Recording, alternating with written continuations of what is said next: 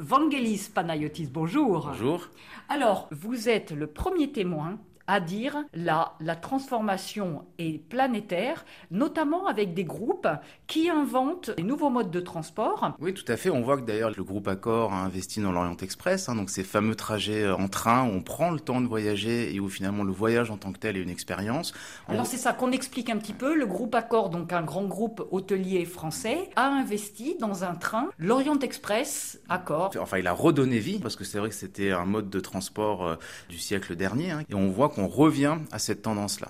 Il y a d'autres tendances aussi qui sont visibles. Il y a Four Seasons qui en est à son deuxième avion maintenant. Donc, euh, donc Four Seasons, c'est un groupe hôtelier? Tout à fait, c'est un groupe hôtelier de luxe d'origine américaine, enfin en tout cas Amérique du Nord. Ils ont voulu offrir à leur clientèle, en plus du séjour dans un hôtel, euh, bah, le transport. En quelque sorte, une mini compagnie aérienne.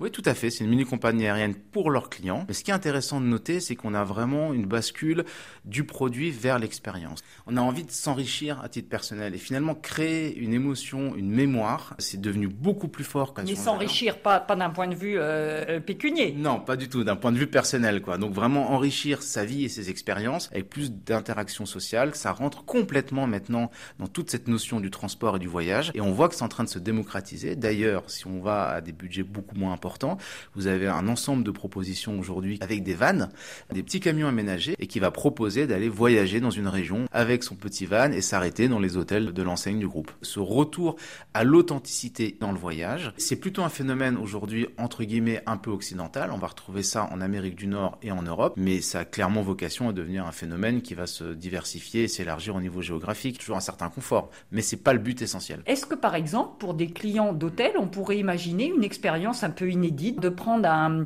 un cargo ou sur un train de marchandises? Pourquoi pas? Parce que ce que les gens vont chercher, c'est l'expérience unique et insolite, qui sont sortir du quotidien, changer d'air, vivre une expérience inédite euh, et le faire à travers le transport, je pense que c'est une tendance qui est durable et finalement qui nous vient des siècles précédents. Il y a des technologies qui reviennent, celle du euh, dirigeable. On revient à des rêves. Demain, si certains entrepreneurs et visionnaires arrivent à créer ce type de voyage, je suis certain que ça rencontrera un, succès euh, probablement accessible au plus grand nombre. Vangelis Panayotis, merci infiniment. Vous êtes visionnaire, tout simplement. Merci à vous, merci Marina.